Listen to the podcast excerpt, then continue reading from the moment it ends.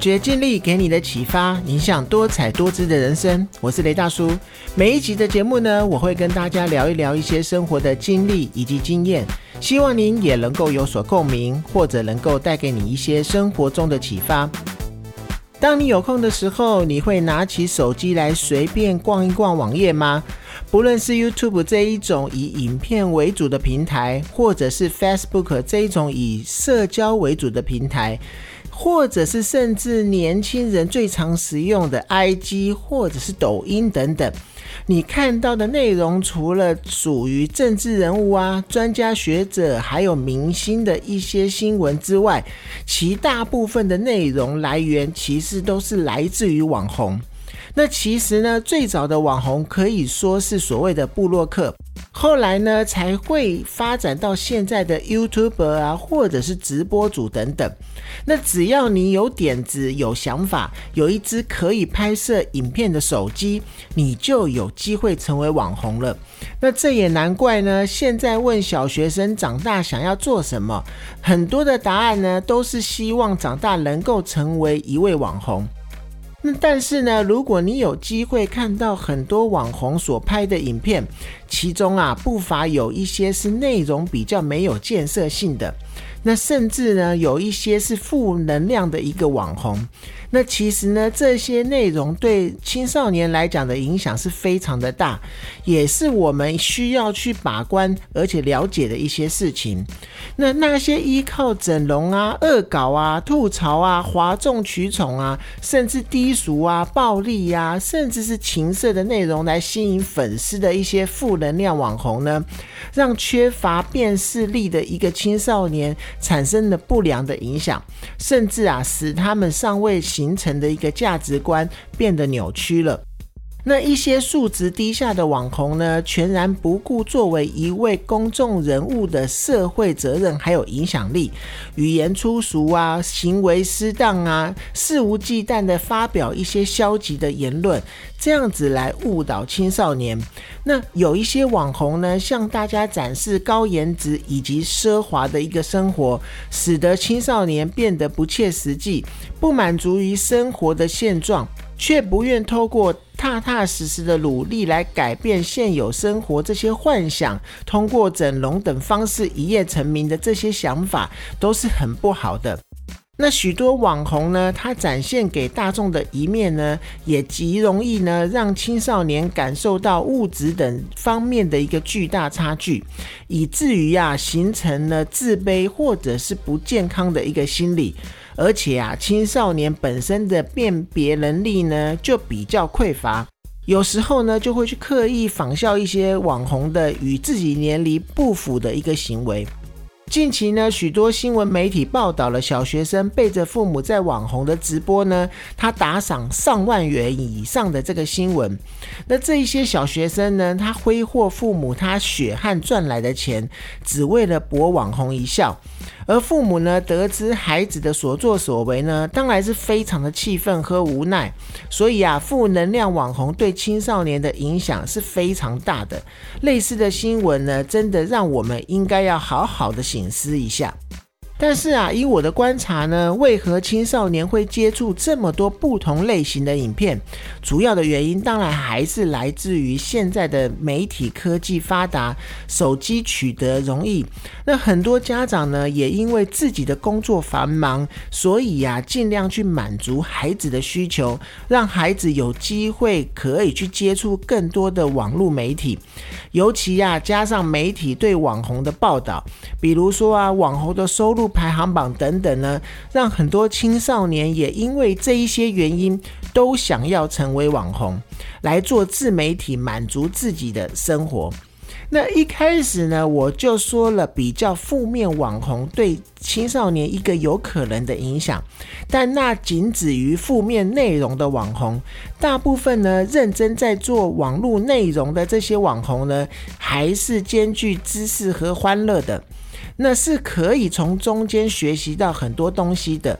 那网络媒体呢，透过了解网红在网络世界中讨论量还有好感的指标，加入了按赞啊、留言啊、分享数啊，甚至是观看数的一些加权计算，来衡量网红的影响力。那列出了综合型网红排行榜前十名，在二零二零年呢，第一名是蔡阿嘎，第二名就是这群人，第三名钟明轩，第四名呢很爱演，第五名呢蔡长勇。那第六名呢？反正我很闲。第七名呢？哎，这周你要干嘛？第八名呢？小玉。那第九名呢？温书生。第十名呢？韩沟 A 金针菇。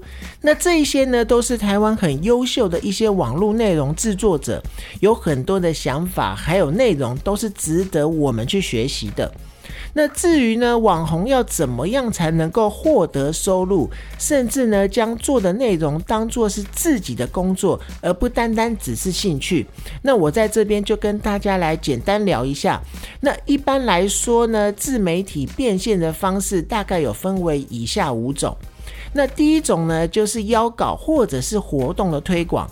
那一般的厂商呢，会邀请自媒体百分之八十以上都皆属于这样子的类型。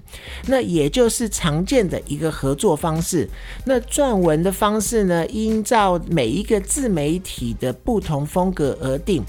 活动推广常见的是透过文章而前往消费购物的人，可获得九折、八折，甚至更多好康的一个好礼优惠。那活动推广撰写的方式真的很重要，一个不小心呢，就会被网友当作是广告或者是叶配文。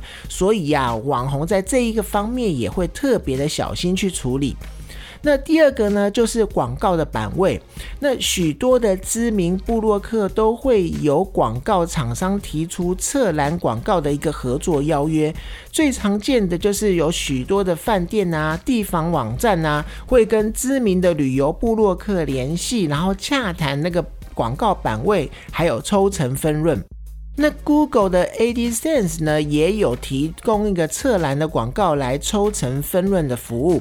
那许多免费布洛克的平台都有内建侧栏广告的部分，等于啊经营自己布洛克的时候呢，也在帮平台赚取广告费，而平台呢提供的回馈则是提供免费使用。那 YouTube 呢，则是在影片中插入广告，那 YouTube 呢，也可以从中获取到拆账的一个收益。那有知名的布洛克呢，光靠这个侧栏的广告，每一个月就有几百美金的收益了。那在金字塔顶端的 YouTube 呢，每一个月呢，甚至可以收入高达百万美金的收益。但是啊，他们的共通点都是需要创造出惊人的高流量，这样子才有可能获得。再来呢，第三个就是软性的文章。软性的文章呢，指的就是由企业的市场策划人员或广告公司的文案人员来负责撰写的文字内容广告。那与硬广告来相比呢，软文呢之所以会称为软文，它的精妙之处就是在于这个“软”字。那他将宣传的内容和文章内容呢，完美的结合在一起，让用户呢在阅读文章的时候，能够了解策划人他所要宣传的东西。那一篇好的软文是双向的，它可以让客户得到他想需要的内容，也可以了解他宣传的内容。那第四个呢，就是通过自媒体宣传自家产品，或者是进行产品的销售。那一般呢，最常见的就是粉丝页或者是直播时直接介绍商品，下面呢就会带到购买的一些连接、导购的一些动作。那销售的重点呢，在于自媒体它介绍的方式以及产品本身吸引人的程度。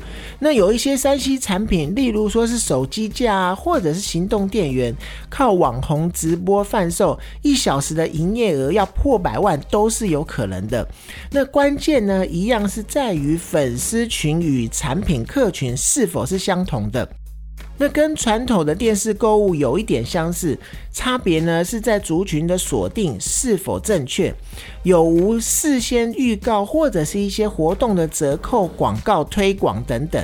那说来容易呀，实际在执行或是从找合作的对象呢，活动流程都需要经验，而且要有相关的一些知识的。那再来第五个呢，就是透过内容啊、服务啊这些进行粉丝群的行销，来搭建平台直接销售。那能够自行架设平台的自媒体其实是非常罕见的，因为架设平台呢所需的成本比较高。那自媒体呢大多又都是个人的经营，所以比较难有足够的资金来创立自己的平台，那也无法借由现有的平台的人。人气来吸引粉丝，但是啊，相对的是，自媒体搭建自有平台也有很大的好处。除了啊，不必受限于现有平台的一些规则或者是功能的限制。如果对自媒体的品牌有更高的展望的话，那么搭自己的平台也是一种势在必行的行为。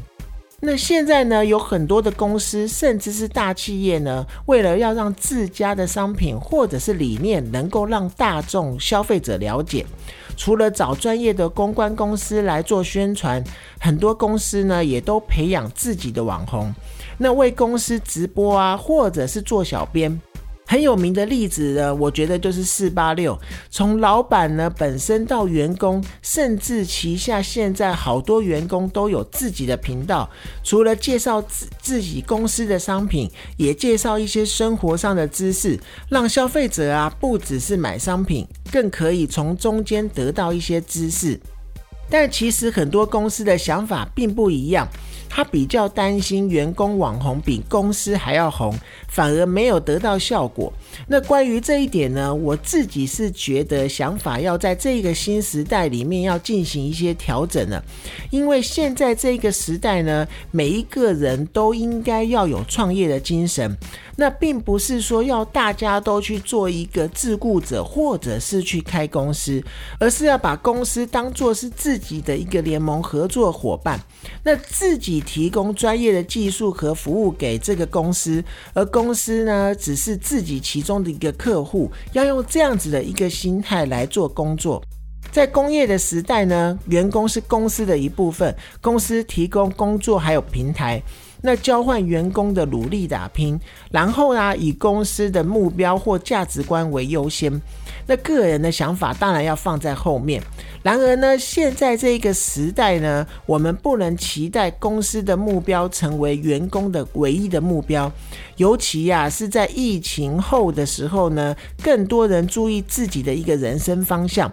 而那些具有创业精神的人才呢，势必呢会想要塑造出与组织不同的一个个人品牌。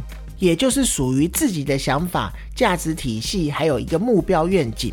企业的宗旨跟目标当然是很重要，但员工一定要去维护它，而且呢，也要去支持公司的主张以及它的价值。但是啊，员工不需要有我为了公司一定要奉献余生的一个思维，因为这也是不切实际。那反过来说呢，员工的个人品牌反而能够加值整个公司本身的一个品牌。那明星员工呢，可能带来的宣传效益能够超过公司本身的一个声誉，同时呢，又能够叠加在组织上面。